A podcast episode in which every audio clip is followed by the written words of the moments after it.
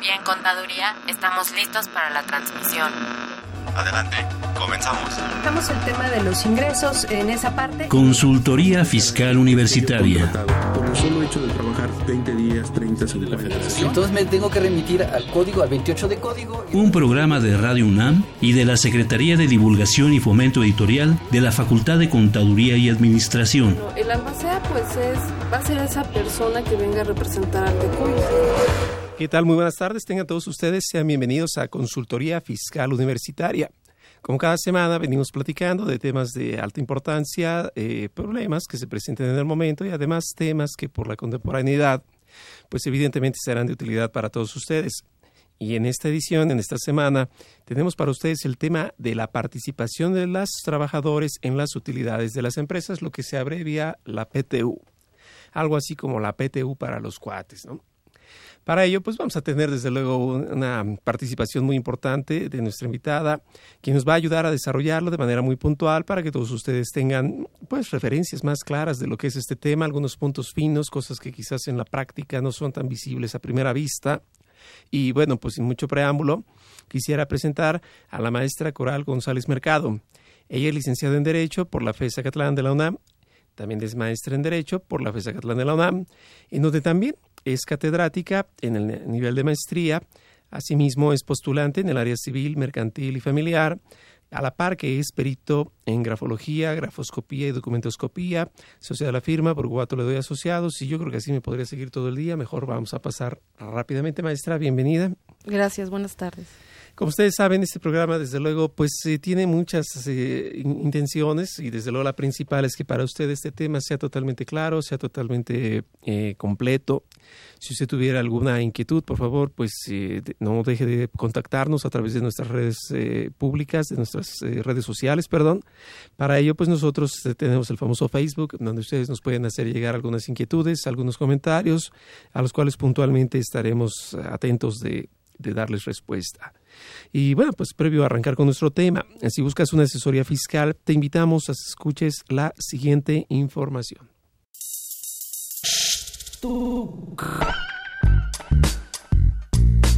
Si estás interesado en este y otros temas de consultorio fiscal, ingresa a tu navegador y escribe Radio UNAM. En la página principal da un clic en 860 de AM Audios. En el cuadro de diálogo elige Buscar por temas. Encuentras el título Fisco, seleccionala y aparece en Consultoría Fiscal Universitaria. Ahí podrás acceder a nuestro contenido con el botón de reproducción. Si prefieres, síguenos por Facebook o Twitter. También puedes bajar el programa y escucharlo cuando quieras en tu iPad, tablet o celular.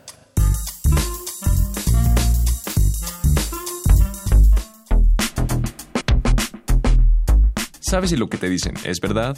Entérate aquí, en Cuentas Claras.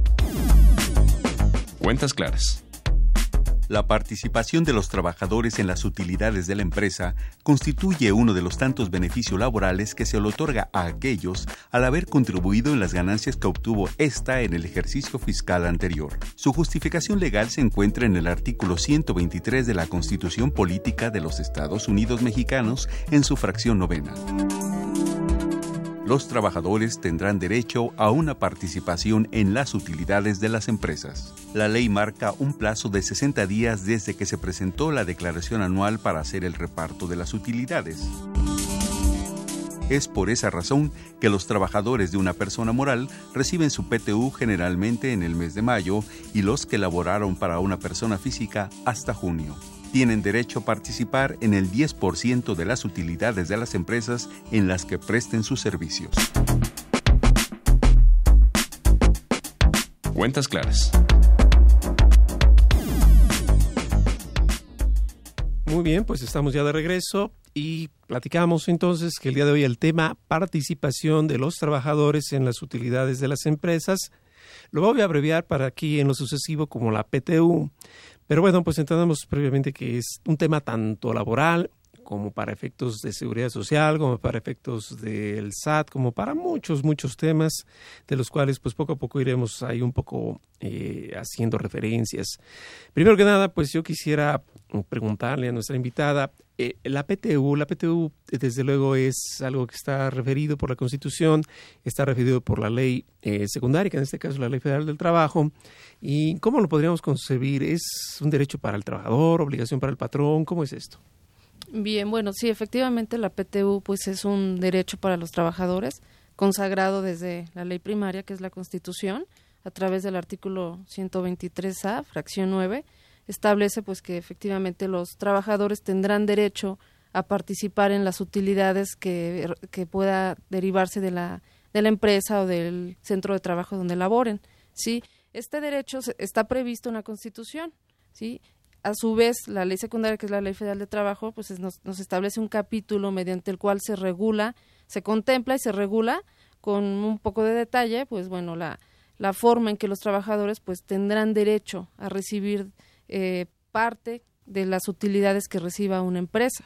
Sí, a su vez, bueno, también es importante decir que hay un reglamento, reglamento de los artículos 121 y 122 de la Ley Federal del Trabajo, y todo esto en conjunto trata de regular de manera debida la forma en que los trabajadores tendrán derecho a esta participación en de las utilidades, la forma en que podrán exigir el derecho, qué pasa si no se les otorga, todo lo relacionado con este derecho PTU está consagrado, pues bueno, en estos ordenamientos jurídicos. Ok, es decir, lo que una empresa en cierta forma pudiera estar eh, generando como riqueza, lo que le conocemos más bien como una utilidad, después de los gastos propios y bueno, todo lo que la operación misma exige, es obligación patronal, a la par que es derecho del trabajador, eh, pues que participe, como su nombre lo indica, ¿no? que él pueda llevarse una tajada de esto. Eh, porque hay dos principios ¿no? que rigen la materia laboral. ¿Son cuáles?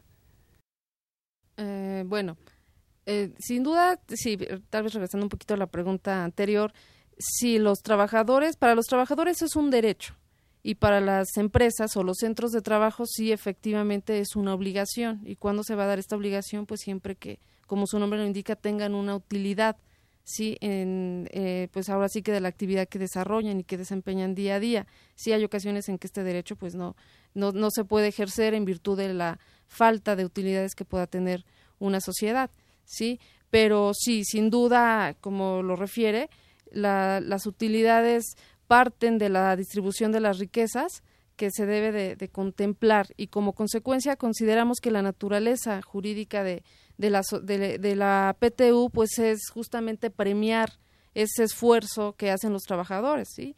Premiar el esfuerzo, estimular, este, pues tratar de, de gratificarles en cierta forma pues eh, el desempeño que, que día a día hacen y esa es una forma en cual se les participa, ¿sí? Esa es la naturaleza jurídica de, de la PTU. Ok, y ahorita que se comenta esto, entonces es muy importante saber, en el detalle, ya que habla la Ley Federal del Trabajo, el trabajador participa, creo que la PTU se calcula eh, laboralmente hablando para los trabajadores de dos sentidos, ¿no? Por días laborados, algo así. ¿o ah, ok, sí. Sí, bueno, antes de establecer eh, la forma en que se distribuye, sí es importante decir que actualmente, pues, la, el porcentaje en el que van a participar los trabajadores es del 10% de la utilidad, bueno, la renta agravable, que es la que se va a considerar para tomar ese 10%. A su vez, este 10% se divide en dos, 50% cada uno, y la forma en que se va a pagar a los trabajadores es eh, en una parte, bueno, que el 50% van a participar todos los trabajadores de acuerdo al número de días trabajados. Esto es independientemente de, del salario, del puesto que tengan, simplemente se va a basar en los días trabajados con la finalidad de hacerlo pues más equitativo. Y, eh, y la otra parte, el otro 50%, se va a distribuir de acuerdo al monto de los salarios. Esa es la forma en que se va a integrar el 10%, que es el, porcentaje que corresponde eh, participar a los trabajadores. Ok, perfecto. Entonces, eh, pues como que se logra una equidad, ¿no? Es decir, no, no, no es una manera inmediata porque podría ser trabajadores que no participaron o que no laboraron, mejor dicho, todo el año, a la par de que no todos perciben lo mismo. Como que es una mm, cuestión partida, ¿no? Sí, en este caso, bueno, por regla general eh, podemos considerar que todos los trabajadores participan en esta utilidad.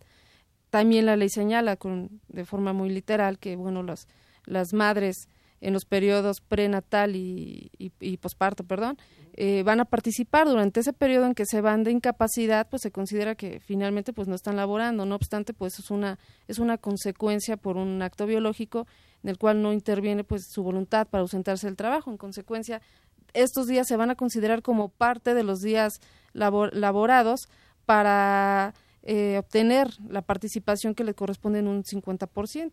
A su vez también se señala ¿no? que los trabajadores que han sido han sufrido algún accidente, algún riesgo de trabajo y como consecuencia se vayan de incapacidad, estos días también van a ser considerados para efecto de la participación a que tienen derecho. ¿Sí? Ahora bien, en cuanto hace a, si los trabajadores han este, laborado todos los días, bueno, se señala que si los trabajadores laboran por lo menos 60 días, en el caso de los, de los trabajadores eh, eventuales, van a participar en esta, pues vamos, en este, en este derecho, ¿no? Que es la PTU.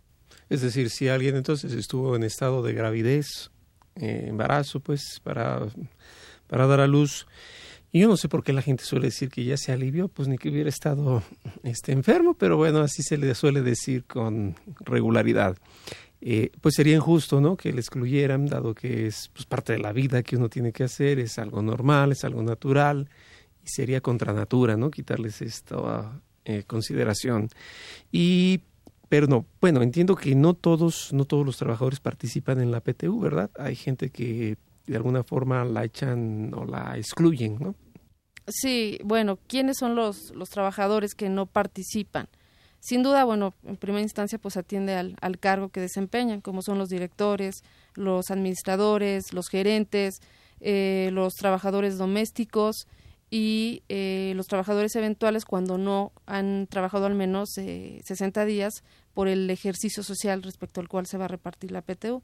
A su vez también la ley nos establece una regla que es en el caso de los trabajadores de confianza, cuando su salario sea eh, superior al salario más alto que se tenga, se, sí van a participar en las utilidades. Sin embargo, el salario que se le va a considerar va a ser el acorde al, trabajador que gane más con un incremento del 20%. Así es como se señala y ese es la, el, el monto del salario que se va a considerar para este reparto de utilidades. Ok, entonces es decir, los directivos y todos aquellos que tienen, por decirlo rápidamente, poder de decisión, ellos no participan en la PTU. Sí, están excluidos de forma literal. Eh, a, lo mejor a cualquiera pudiera tener presente en la cabeza una pregunta como si eso fuera mm, pues discriminatorio o algo así, pero ¿será porque ellos tienen el mando, porque ellos deciden o porque en ese caso no entran? Pues sí, sin duda el, la naturaleza de sus actividades sí los hace pues de un rango con un puesto diferente. Sí, en la toma de decisiones, la representación básicamente que hacen en, en relación al patrón. Ok, es decir, si bien se pudieran llamar, y yo lo pondré entre comillas, subordinados, lo cierto es que realizan labores gerenciales, directivas, y es en sus manos que recaen decisiones de alguna manera como que participan en la dirección, participan en la toma de decisiones, podríamos hasta decir que tienen el control, ¿no? De, mucho de la sociedad y de allí es que, pues, mm, vamos, sería como si el patrón se quisiera asegurar en el IMSS, ¿no? El dueño de la empresa. Sí, pues sí podríamos considerar que atiende a esa naturaleza jurídica, las actividades que desempeñan, la, la importancia de sus decisiones, inclusive, bueno, como ya mencioné, la representación que tienen internamente y desde luego pues la subordinación que existe entre ellos con el trabajador, ¿no? Que a pesar de que la relación laboral no es con ellos, pues es de quien reciben las órdenes, de quien reciben todas esas instrucciones para desarrollar el trabajo. Sí, porque ellos ya no le tienen mayor este, obediencia más que a los dueños directamente, ¿no? Ya, ya no habría más. Ahora, eh, también los trabajadores domésticos no le entran a la a la PTU, es decir, eh, pues la muchacha que en casa ayuda a hacer el aseo y pues la que se lleva todos los chistes del día a día con la sociedad, ¿no? Entonces ellos tampoco participan. ¿El motivo de esto cuál es? Bueno, considerando que eh, la naturaleza de, de, la PTU pues es justamente premiar ese esfuerzo, premiar la productividad que al final de, del ejercicio social se ve evidenciado, sí con el esfuerzo que día a día realizan los trabajadores pues como tal en un en una casa habitacional pues no existe ese esa utilidad sí ese lucro ese beneficio que que se pueda derivar o que se pueda ver eh, relacionado con el esfuerzo que pues que realiza la, la persona que pues, que trabaja en actividades domésticas si no hay como tal además de todo para poder decir si sí o si no tendríamos que preguntarnos cuál sería la base respecto a la cual van a participar o sea como tal no existen estos elementos eh, económicos o de facto respecto a los cuales podamos inclusive realizar o llevar a cabo el procedimiento para el reparto de utilidades. Esa sería la razón. No son una empresa, ¿no? No se espera que haya sí, ganancias. Sí, al, no haber, al no ser una unidad económica, pues no genera ninguna utilidad, ningún rendimiento. Es decir, no, no va a haber sucursales, ¿no? No, no va a haber. Podrá haber infidelidades, pero sucursales no. No sé. Bueno, eh, ok, entonces todos ellos quedan excluidos y también los de confianza entendíamos que solo en el caso de que su salario superara lo que es el administrativo, pues el empleado de mayor rango. De mayor rango, así es. Y bueno, sin duda, pues también lo se hace en este sentido, las actividades que realiza el trabajador de confianza, pues también son de de fiscalización, de revisión, de inspección o cuestiones un poquito más relacionadas con asuntos personales del patrón. Pues incluso podría ser alguien que le lleve sus propias tareas, que le haga sus, sus propios encargos y ahí es donde sin, vamos sin caer en el esquema mm, de vamos no es que no es subordinación no es eh, bueno sí lo es pero no por motivo del trabajo con otros aspectos Ok, bueno, pues entonces tenemos todo este contexto. Hay empresas también que no van a repartir la utilidad, entiendo, o personas, por llamarlos mejor así, patrones que no reparten utilidad. Mm, sí, de la misma manera que se establece eh, trabajadores que no van a ser, eh, que no son acreedores a este derecho, pues también hay sociedades que, que se excluyen para el reparto de utilidades y esto por mencionar algunos pues tenemos las, las sociedades de nueva creación durante únicamente por el periodo del primer año de funcionamiento sí cuál sería la razón bueno pues que se le pueda incentivar a poder comenzar a desarrollar pues todas esas riquezas para generar empleo sí porque se entiende pues que van iniciando que todavía pues no como tal no hay una utilidad sí este también lo lo son las sociedades que se dedican a la extracción y la ley señala, bueno, pues va a ser un, por los dos primeros años de funcionamiento, este, eh, cuando realicen la, la, explotación de algún producto nuevo, así lo, lo, considera. Y esto, bueno, para irnos a la novedad, pues tendremos que acudir a la ley de la propiedad industrial para saber qué es un, un objeto, un artículo, un producto nuevo y como tal, insisto, se, se incentiva pues esa actividad que desarrolla, ¿no?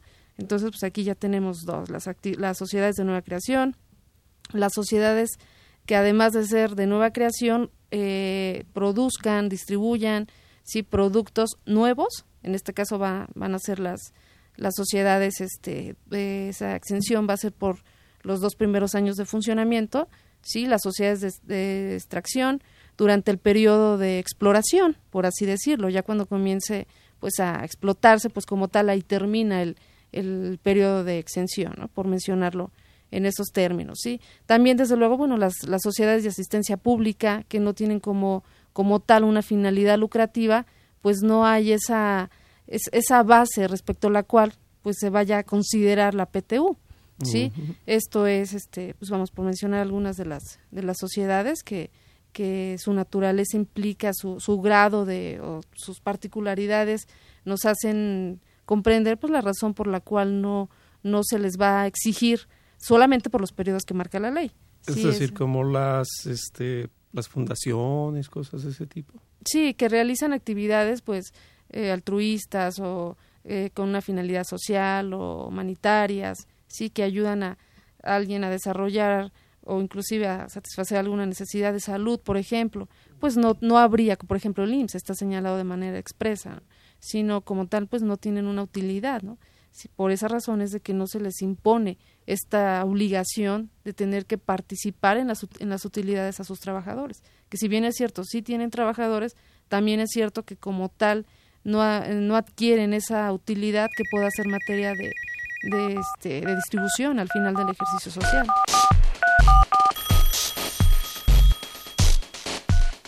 Llámanos, nos interesa tu opinión. Teléfonos en cabina 5536 8989. Lada 01800 5052 688. Facebook fiscal.com.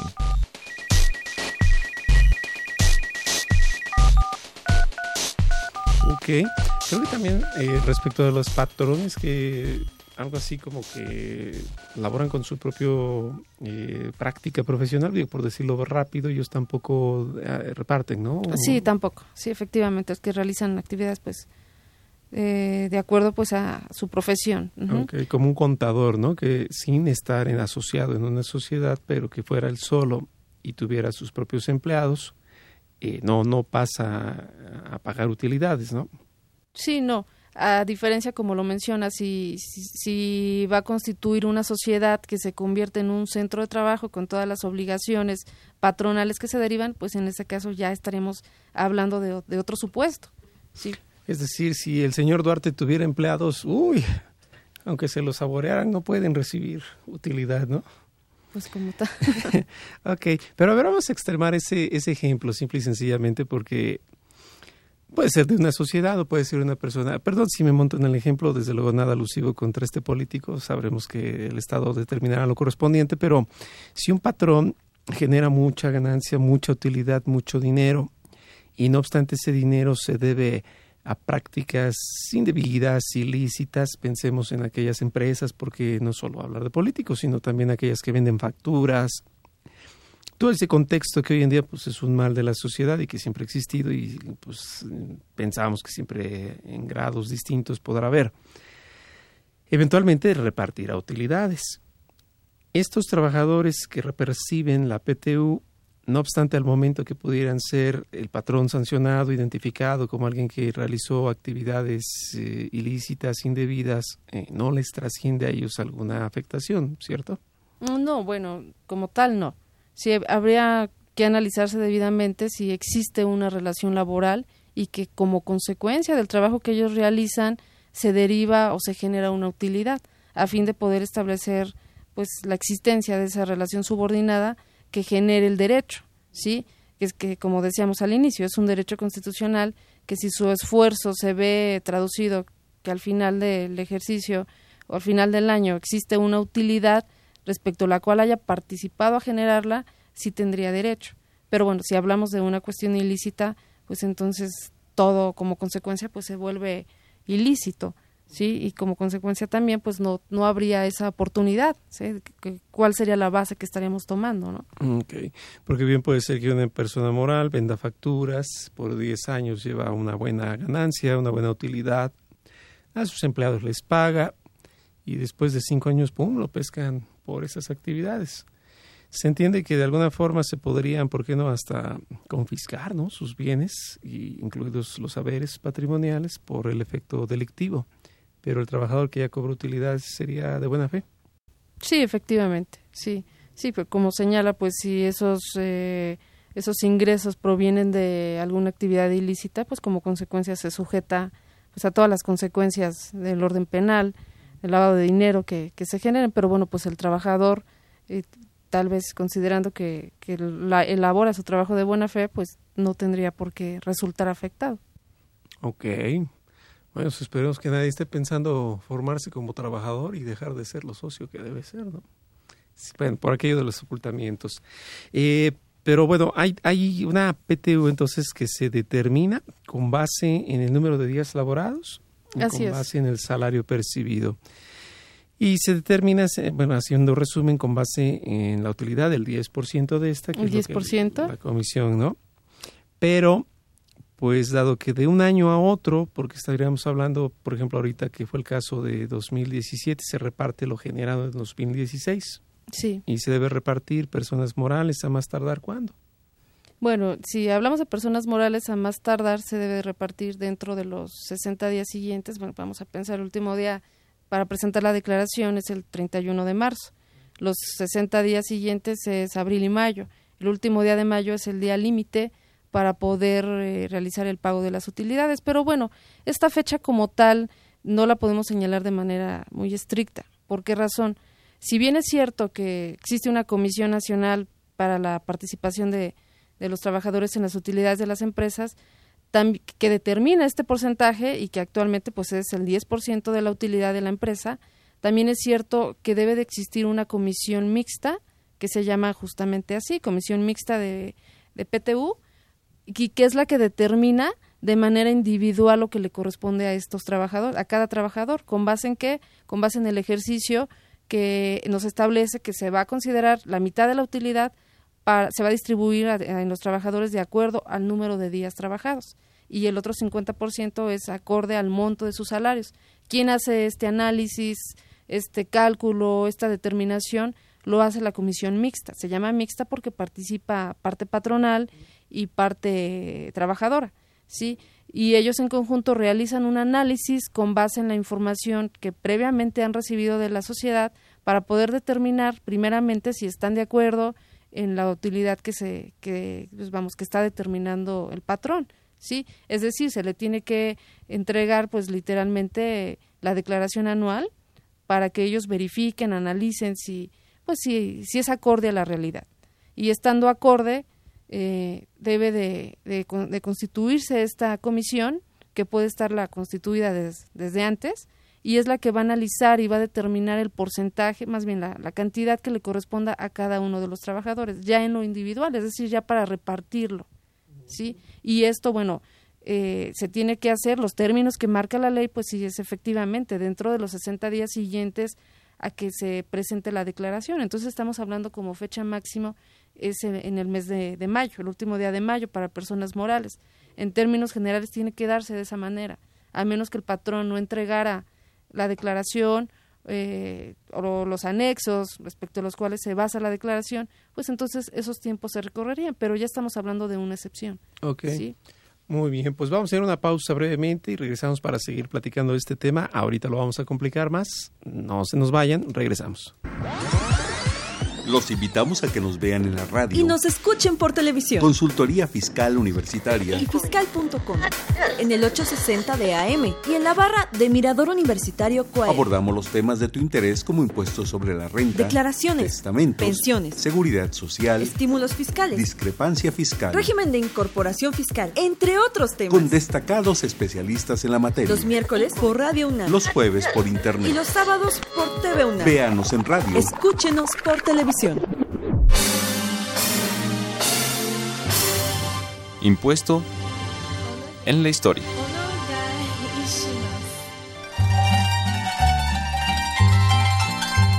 Desde 1800 existía algo similar a lo que conocemos actualmente como la participación de los trabajadores en las utilidades o PTU. Pero era el patrón quien decidía el monto, la fecha de entrega e incluso quiénes podían recibirla.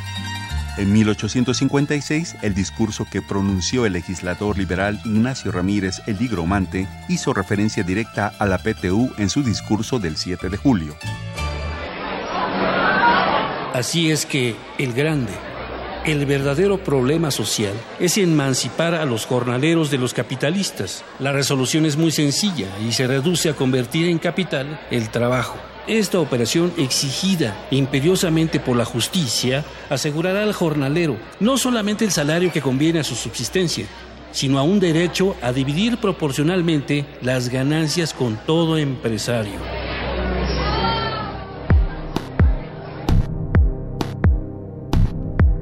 Es hasta la promulgación de la Constitución de 1917 en sus fracciones sexta y novena del artículo 123 cuando la PTU alcanzó rango constitucional. Sin embargo, debieron pasar decenios para que existiera la regulación necesaria que hiciera posible contar con ese derecho. El 31 de diciembre de 1962 y bajo el mandato de Adolfo López Mateos, se publicaron las reformas y adiciones a la Ley Federal del Trabajo, creada en 1931, en la que oficialmente se estableció la PTU como hoy en día la conocemos. Impuesto en la historia.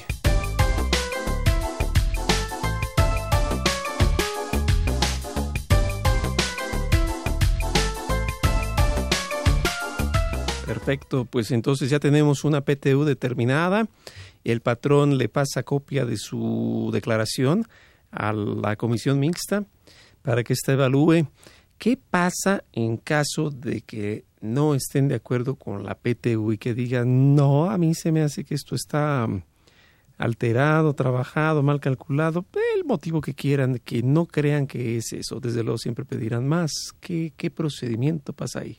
Ok, bueno, eh, el patrón a quien le entrega la declaración, copia de la declaración es a los representantes de los trabajadores, generalmente al sindicato, este, o en su caso, pensemos en que no existe sindicato, tendrá que darse a, a, la, a la mayoría de los trabajadores. Esta mayoría y esta representación, ¿cómo se obtiene? Se le solicita a la autoridad de inspección que pueda realizar justamente pues esta pues vamos esta revisión a fin de determinar que determinada cantidad de trabajadores pues son la mayoría. Ellos son los que van a adquirir la personalidad. ¿Para qué? Para poder solicitarle al patrón la entrega de la de la declaración, ¿sí? A su vez, la entrega de los anexos y como consecuencia también estar en, en condiciones o en oportunidad de poder inconformarse con esta declaración. Cuando todo eso están ellos de acuerdo, cuando todo está perfectamente bien, es cuando ya se pasa a la comisión para hacer la distribución individual, sí, pero previamente pues es el sindicato, la mayoría de los trabajadores quien reciben la declaración, la revisan, la analizan, hacen las investigaciones que consideren adecuadas de acuerdo a la declaración y con base en los anexos que también van a tener oportunidad de revisar, porque así lo dispone la ley, entonces eh, tienen personalidad para poder revisarlos. ¿Qué pasa si ellos eh, consideran que pues que la declaración no es acorde a la realidad o se inconforman por alguna cuestión? Tienen oportunidad de presentar su inconformidad ¿sí? a través de manifestaciones en las cuales digan por qué no están de acuerdo, por qué sí, que no concuerda, o lo que ellos consideren como una objeción, como una inconformidad, lo tendrán que hacer ante el SAT, es decir, ante la autoridad donde se, donde se presenta previamente pues esta declaración, a fin de que el SAT realice esa investigación y pueda determinar si es correcto, si no es correcto, y bueno, finalmente, pues de acuerdo a sus facultades de, de comprobación, poder determinar lo que corresponda, acorde a, las inconformidades de los trabajadores. Es decir, se pone la cosa ya difícil porque pues con el SAT como que nadie se mete. Eh, normalmente la gente cuando está molesta va con el SAT y le dice, fíjate que fulano no me ha pagado, audítalo y la gente quiere ese revanchismo del cual el SAT nunca atiende porque pues no es a lo que la gente quiera, ¿no? Se sabe que hay apasionamientos, pero este es el único caso en el que el SAT no es si quiere, tiene que revisarlo, ¿verdad? Sí, efectivamente. De hecho, hay un reglamento de, derivado de la Ley Federal de Trabajo, los artículos 121 y 122, que especifican la forma en que estas objeciones se van a realizar ante, ante la autoridad, el SAT. Sí, nos establece los tiempos, la forma, establece pues que será una obligación de, de la autoridad responder estos comentarios, sí, y bueno, pues ese procedimiento puede, puede derivarse de cuestiones eh, pues, de inconformidad o irregular, irregularidades que el trabajador advierta eh, justamente en ese periodo de revisión. Es decir, y si el patrón, eh, perdón, si el trabajador no está de acuerdo, entonces a esto es algo que se le llama la PTU reparto adicional, algo así. Sí, sí, bueno, vamos a pensar, eh, el reparto adicional se podría, podríamos considerarlo en dos casos. Uno, cuando el patrón de manera voluntaria presente alguna declaración complementaria y que de ahí se, se pueda modificar pensemos en un incremento de la, de la base respecto a la cual, bueno, la utilidad, que de ahí se deriva la, la base para determinar la PTU. Entonces, en estos casos, los trabajadores, desde luego, tienen derecho a esa, ese reparto adicional. ¿sí? Ahora bien, si resulta que el trabajador se inconforma y de ahí se deriva una participación mayor, es la que se va a considerar como complementaria. La resolución así del SAT la puede impugnar el patrón sí, sí lo puede hacer, lo puede hacer. Al ser pues una, una resolución que le puede causar un perjuicio, si tiene oportunidad de, de acudir al juicio de nulidad a efecto de pues de, de, solicitar la nulidad por considerar que pues que no atiende a su realidad. ¿sí? Es como cualquier auditoría, pero pues ya encaminada a PTU y hay que garantizar a quién hay que decirle, sabes que aguántame la suspensión, todo lo que conocemos, porque ahí se bifurca, ¿no? Ahí tiene que pelear, bueno, atender a dos autoridades el patrón. Sí, efectivamente. Como tal, pues bueno, independientemente de que sean los trabajadores quien quien presente alguna objeción, alguna inconformidad ante la autoridad, independientemente de todo eso, el trabajador, el patrón tiene la obligación de repartir las utilidades en los plazos que la ley marca. Sí, no significa que porque esté en proceso eh, la resolución de alguna objeción el patrón pueda pues eh, suspender ese, ese reparto de utilidades. No, ahora bien, si quiere inconformarse a través de lo que ya mencionamos, el juicio de nulidad, y como tal quiera solicitarle a la autoridad la suspensión de ese reparto hasta en tanto se, se, se decide en definitiva, tendrá que solicitarle a la autoridad laboral, ¿sí? le conceda la suspensión y como tal, al ser, pues, ahora sí que una, una suspensión que puede causarle un perjuicio a los trabajadores, le pide garantía. ¿Cuál es la garantía? Pues justamente esa cantidad que se tendría que repartir más algunos eh, intereses que la ley pueda determinar, que la autoridad pueda determinar, a fin de que el patrón pueda gozar pues de esa suspensión, a fin de que finalmente se decida qué es lo que va a ocurrir con las utilidades, ¿no? Si se van a modificar o si se va a quedar en la cantidad que ya fue determinada por la autoridad. Híjole. Está interesante, ¿no? Porque el patrón entonces tendría que verse complicado en la lógica de tener que hacer la garantía de esa cantidad. Eh, no lo recuerdo muy bien porque la verdad eso sí es, es difícil. Pensemos que el patrón no está de acuerdo obviamente con que el SAT le diga, pues de lo que a mí me preguntaron resulta que sí hay más a pagar.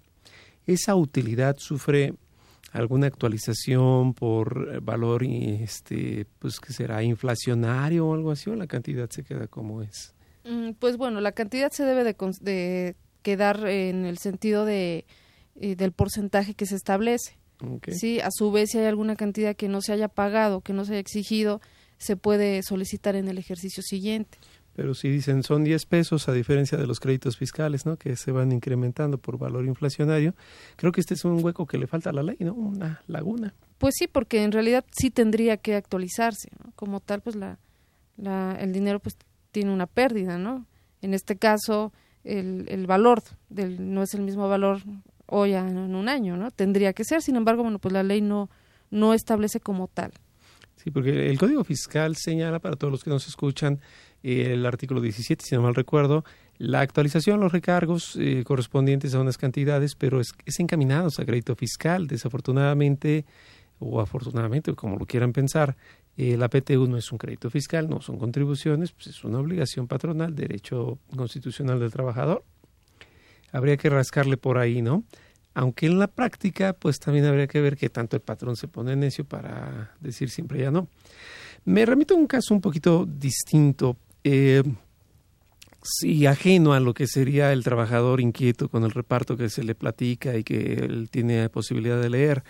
Eh, las autoridades cuando están en auditoría pueden eh, determinar, además de que tienen adeudos fiscales, pueden determinarles utilidades, ¿cierto? Sí, sí, efectivamente puede, puede determinarlo de acuerdo a sus facultades de, que pueda realizar y llevar a cabo, inclusive sin la intervención o sin la solicitud de los de los trabajadores. Perfecto. En este caso se le da aviso a alguien, ¿verdad?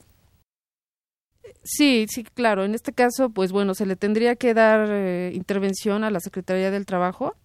Eh, ¿Por qué razón? Pues porque es la autoridad que inspecciona o que vigila, supervisa los derechos de los trabajadores, a fin de que no sean transgredidos, no sean violentados, ¿sí? Y, y desde luego que el trabajador pues también podrá tener oportunidad de acudir ante esta autoridad, ¿sí? Cuando pensemos que la autoridad administrativa pues no le responde sobre, respecto a las objeciones que, que realiza. Ahora bien, si mm, hemos hablado pues bueno de que el trabajador puede inconformarse con la con la utilidad que pues que, que va a ser este distribuible y yo creo que hay dos momentos en los cuales el trabajador puede inconformarse. Uno lo hemos mencionado es eh, la determinación de, de las cantidades, vamos cómo se de dónde se deriva esa utilidad de acuerdo a la declaración anual y otro momento también lo sería cuando la comisión mixta ya esté realizando ese, ese cálculo y esa distribución, ya insisto, en lo individual, porque el primer caso que mencioné pues es en, conjunto. Pero ya en este caso, ya cuánto le corresponde a cada trabajador, de acuerdo a sus días laborados, de acuerdo a su salario que percibe, también puede haber que, puede ser que el trabajador se inconforme con esta determinación que, a la que llegue la comisión mixta. A su vez, la ley señala que eh, la instancia ante la cual el trabajador puede inconformarse es la propia comisión, sí, y si una vez que la comisión ratifique o no sé, señale alguna cuestión diferente, pero que a su vez también el trabajador sigue inconforme, puede acudir ante la Junta de Conciliación para inconformarse con esa determinación previamente emitida por la comisión mixta. Entonces son, son dos momentos y dos oportunidades en las cuales el patrón, el trabajador puede pues llegar a no estar de acuerdo y puede acudir a otra instancia a solicitar pues la defensa de algún derecho que considere le está siendo aplicado de manera indebida. Okay. Bueno, este tema de la PTU es muy álgido porque no sé, salvo lo que ustedes piensen, que nos escuchen y ahorita lo comentaremos, creo que es uno de los principales motivos por los cuales se buscan los outsourcing, ¿cierto? sí, sí, sí. Ok, bueno, eh, pues sí, efectivamente, pues este régimen de subcontratación, pues de alguna manera es algo que, se acostumbra, sí es una forma de contratación eh, de, los trabajadores, en los cuales, bueno, pues está regulado en la Ley Federal del Trabajo, que dice que es cuando una persona contratista realiza funciones con sus propios empleados, sí, para el beneficio de, de otra persona física o moral que se le va a llamar contratante, pueda, pues bueno, desde luego realizar las actividades en su beneficio. Sí, esto es pues una, una figura jurídica prevista en la Ley Federal del Trabajo. Lo, pues vamos, sí, básicamente la, el régimen de subcontratación es el que se, se lleva a cabo en estos términos. O sea, se, se aprovechan, como diría el chavo del ocho, el Choplin Colorado, ¿no? De su nobleza, porque si yo soy un patrón que evidentemente tengo utilidades, porque soy una empresa departamental muy fuerte, porque soy una empresa de un supermercado muy fuerte, de esas, eh, alguien, alguien que como siempre una televisora, quien ustedes crean, eh, que evidentemente tengo utilidades pre, mm, presentes con esta idea, eh, la gente se anticipa, me refiero a los dueños, los que son pues socios de las empresas y buscan un bueno, pues cuando lo hacen mal, buscan un esquema alterno, que en este caso sería alguien de outsourcing, para que al tener allá los empleados o a cierto número de empleados, eh, pues como que se escudan y dicen, bueno, mi utilidad es la mía, pero la de aquellos, pues es de quien en su momento los está contratando, que es este efecto de subcontratación. Es decir, yo, empresa gigante, me vuelvo cliente de otra empresa, pero esa empresa tiene a mis empleados. Y, y ahí es donde viene la duda, porque una de las reglas de la PTU es el artículo 127, fracción 4 bis, y dice que los trabajadores del establecimiento de una empresa merecen la PTU. Dicho en otras palabras, si yo soy Rico Macpato S.A. y contrato a Outsourcing S.A. para que tenga mis empleados eh, no sé, de planta, los de campo, es decir, los vendedores, en fin, no puedo yo hablar de muchas áreas. A la hora de que yo tengo una gran utilidad, no le toca a ellos porque están con otro patrón, aunque me dan servicio a mí. Bueno, mm, sí es un es un tema, pues vamos, muy discutido, sí, en el sentido de que si bien es cierto con la reforma viene, pues esta fracción, ¿no? Que dice que todos los los trabajadores de un establecimiento van a participar en las utilidades de la empresa. Sin embargo, eh, el artículo 15, sí, 15A eh, de la Ley Federal del Trabajo, pues establece esa, esa regulación de subcontratación y, y nos establece que, que para que se pueda considerar esa subcontratación tendría que cumplirse con tres requisitos. Esto es que no se se contrate la totalidad de las actividades que se, se desarrollan en un establecimiento, en un centro de trabajo. A su vez que si se va a contratar alguien por medio de este sistema, de una outsourcing, pues tenga que tener un carácter especializado, vamos, que justifique por qué se contrata por este esquema.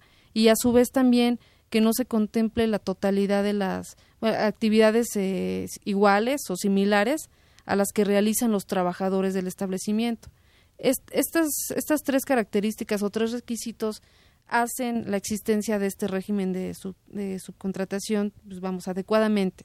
Si cuando se incumple con estos requisitos es cuando se va a considerar como patrones solidarios y como consecuencia entonces sí los trabajadores de, de uno, en este caso del outsourcing, tendrían derecho a participar en las utilidades que percibe pues el, el, contratante, ¿no? El quien recibe pues básicamente los servicios.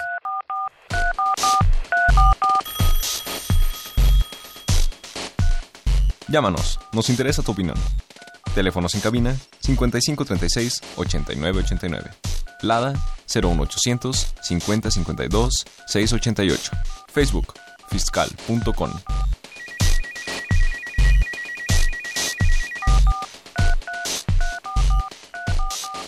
Es decir, para que verdaderamente este esquema de subcontratación que yo quisiera eh, tener en mi empresa, yo soy Rico Macpato, para deslindarme de eso, eh, dice en pocas palabras que no pueden hacer todo lo que yo hago, eh, de tal manera que si la empresa outsourcing me da servicios, pues no puede hacer todas mis áreas, pues ni modo que fuera multiobjeto, ¿no? O que tuviera el hombre orquesta, ¿no?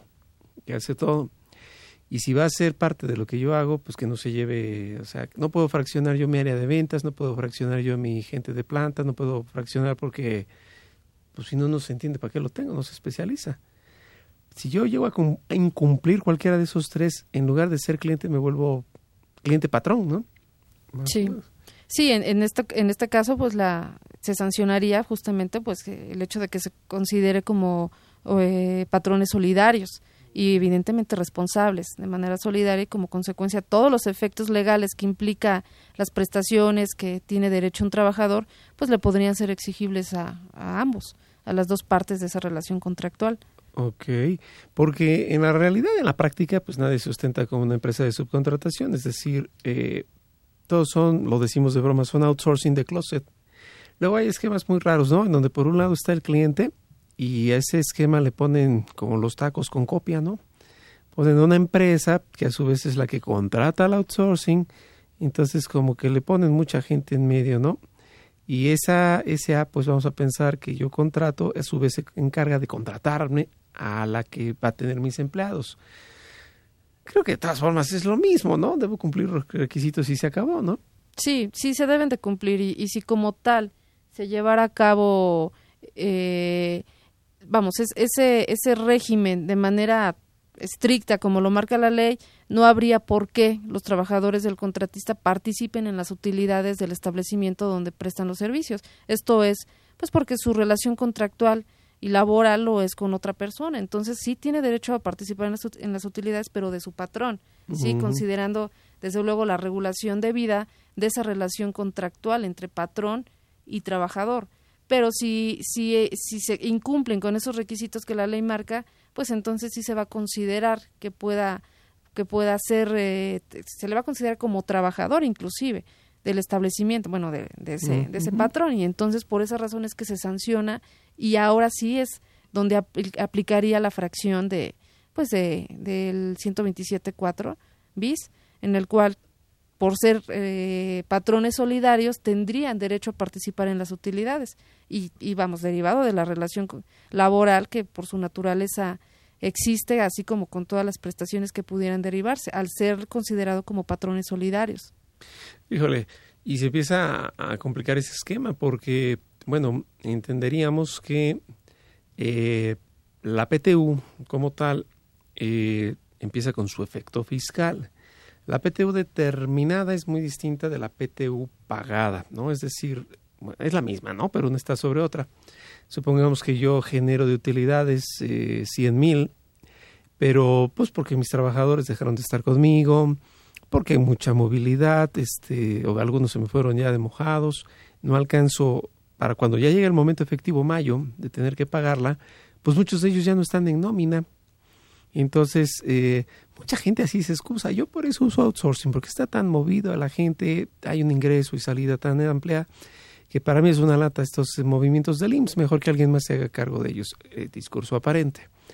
Y entonces tenemos esa dinámica en la que hay una PTU determinada, vamos a suponer determinó siempre, solo alcanzo a pagar la mitad, 50. Entonces, los 50 que yo alcanzo a pagar son disminuibles y los otros son no deducibles.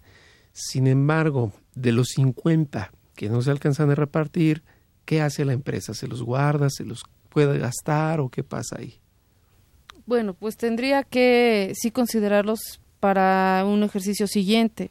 Sí, sin duda, pues sí los tiene que considerar invariablemente.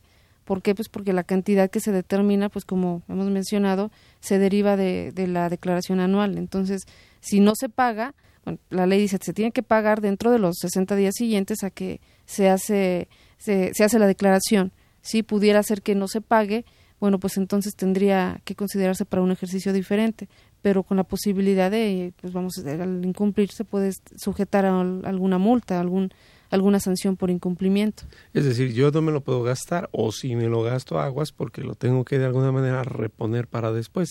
Sí, no, no, no, no se puede gastar porque es una cantidad pues que pensemos que no, ya no forma parte de su utilidad, sino que si bien es cierto tiene esa naturaleza, pero también es cierto que es eh, está destinada para los trabajadores.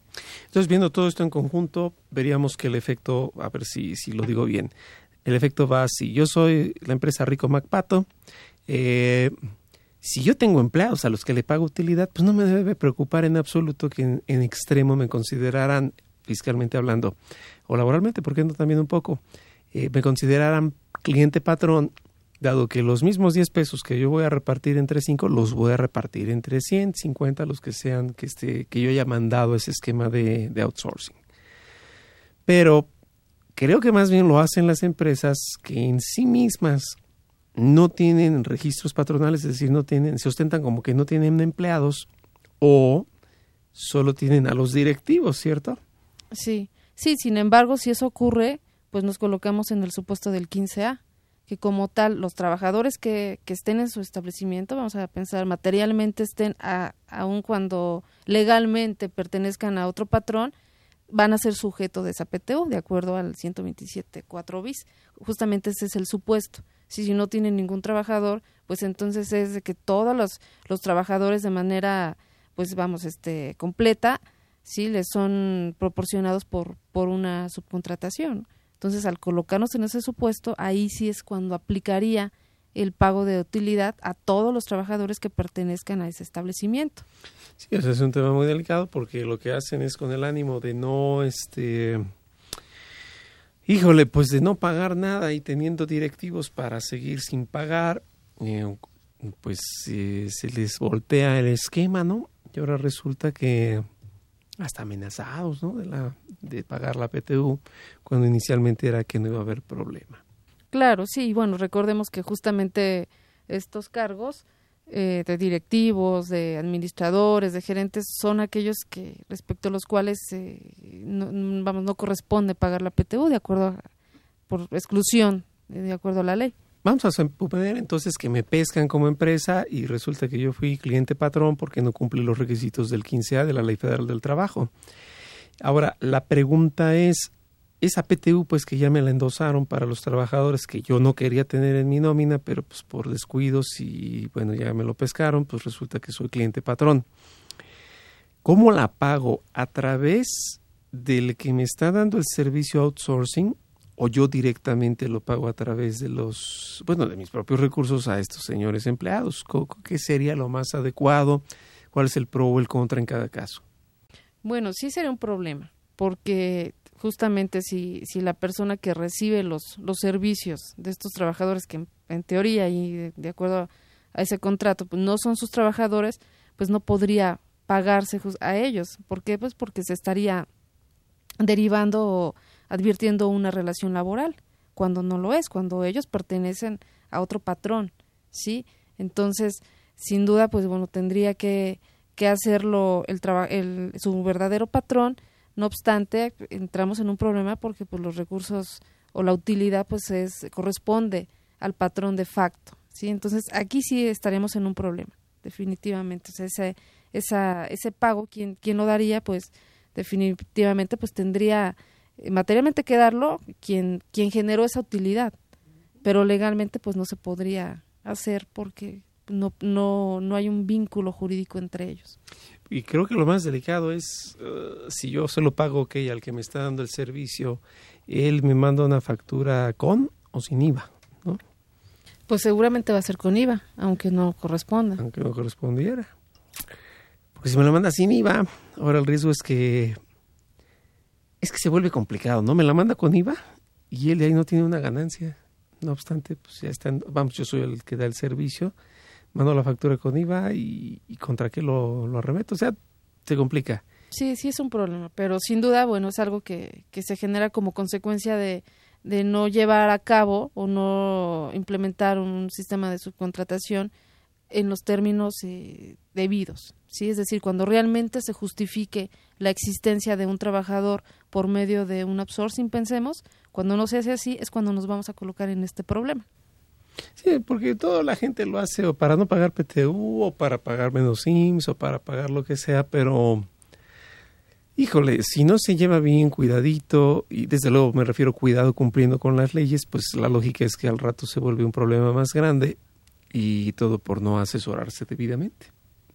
Sí, efectivamente, sí, sí, es un, es un problema que para poder eh, seleccionar un régimen de subcontratación, pues hay que analizar debidamente la naturaleza de cada uno de, los, de los trabajadores, de los puestos, de las actividades que va a realizar, el número de trabajadores, el grado de especialidad, porque si no, bueno, pues también es importante conocer cuáles podrían ser las consecuencias y las sanciones que se puedan generar por aplicar un, un esquema el cual pues desde luego no, no corresponda, ¿no? Entonces hay que hacer ese análisis previo. Sí, no quiero decir que, eh, que no se deba de aplicar, no, claro que sí, pero cuando, cuando su naturaleza lo justifique.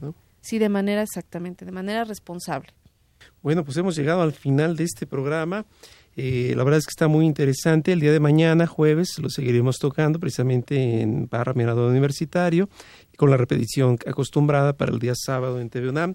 Y pues de momento no me queda nada más que agradecer a nuestra invitada, maestra. Muchas gracias por el día de hoy estar por aquí. Al contrario, muchas gracias por la invitación. Y recuerden, no dejen de vernos mañana y desde luego para la siguiente semana seguiremos platicando ahora de temas fiscales, que es el CFDI de nómina. Esta fue una producción de Radio UNAM y la Facultad de Contaduría y Administración en la producción por parte de la Secretaría de Divulgación y Fomento Editorial de la Facultad de Contaduría y Administración se encontró Socorro Montes, Nesobaco Jara, Alma Villegas, Juan Flandes, Miriam Alejandra Jiménez, Juan Carlos Serrano y Guillermo Roberto Venegas. La Facultad de Contaduría y Administración agradece a los conductores e invitados de este programa, quienes participan de forma honoraria. La opinión expresada por ellos durante la transmisión del mismo refleja únicamente su postura personal y no precisamente la de la institución. Y dado que pues hoy estamos hablando ya de un 10 de mayo, pues vayamos a comer con nuestra mami, con nuestra mamacita o con quien ustedes gusten. Y recuerden, nos vemos la siguiente semana. Pasen excelente tarde. Hasta luego. Consultoría Fiscal Universitaria.